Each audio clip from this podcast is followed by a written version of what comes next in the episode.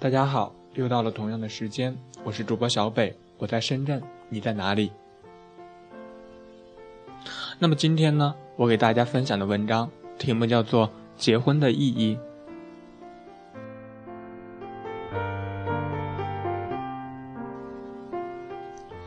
昨天一个同事说他要结婚了，因为要赶着两个人一起早一点买房子。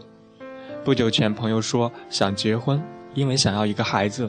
生活实在没有趣味，还听到过不止一个人这样说：对方条件还不错，就结婚吧。很多结婚的理由，可是不知道为什么都是这样勉强的理由，让人听不出感情中喜乐悲哀的成分。我仿佛已经很久很久都没有听到一个人说他要结婚是因为很爱很爱一个人，因为想要和另一个人永远的在一起。也许是永远实在太远，也许人生真的无法十全十美。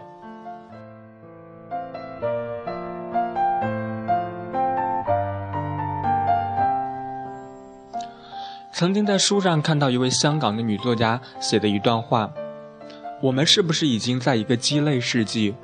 生活上有着太多食而无味、弃之可惜的人情与事物，上至婚姻。事业，下至中午时分匆匆吃下肚的那个盒饭，都可能是鸡肋。读这段文字的时候，可以感觉到一种不见眼泪的悲哀和一种不见血肉的折磨。生活仿佛总在营造着一个又一个的缺陷。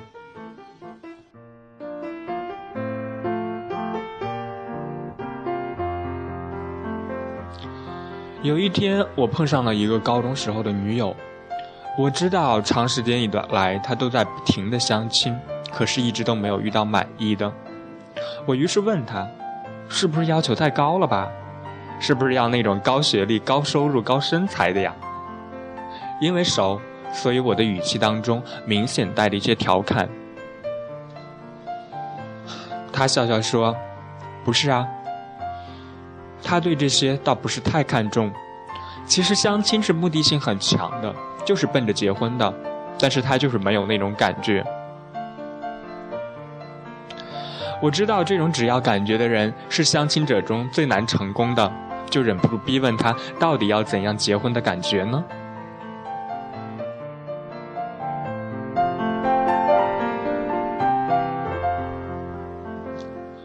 我只是希望在我不开心的时候，他可以让我觉得他会一直陪在我身边。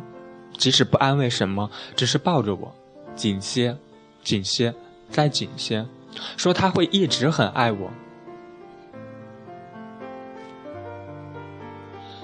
他的表情坚定，没有一丝玩笑的神情。我忽然觉得有一点点感动，像是在这个连月光都无法穿透的城市里，看到了一线温情的时光。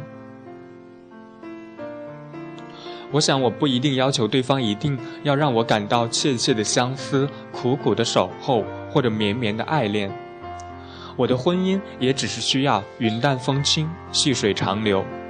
但是有一天，当他向我求婚时，不是因为婚姻能带给他多少实际的利益，而是因为婚姻在他生活当中的那份意义。我希望在那一刻，他可以给我一个理由，告诉我他想和我相守。一起度过生命当中每一次喜怒悲欢，一起相守到老，即使只是在那一刻。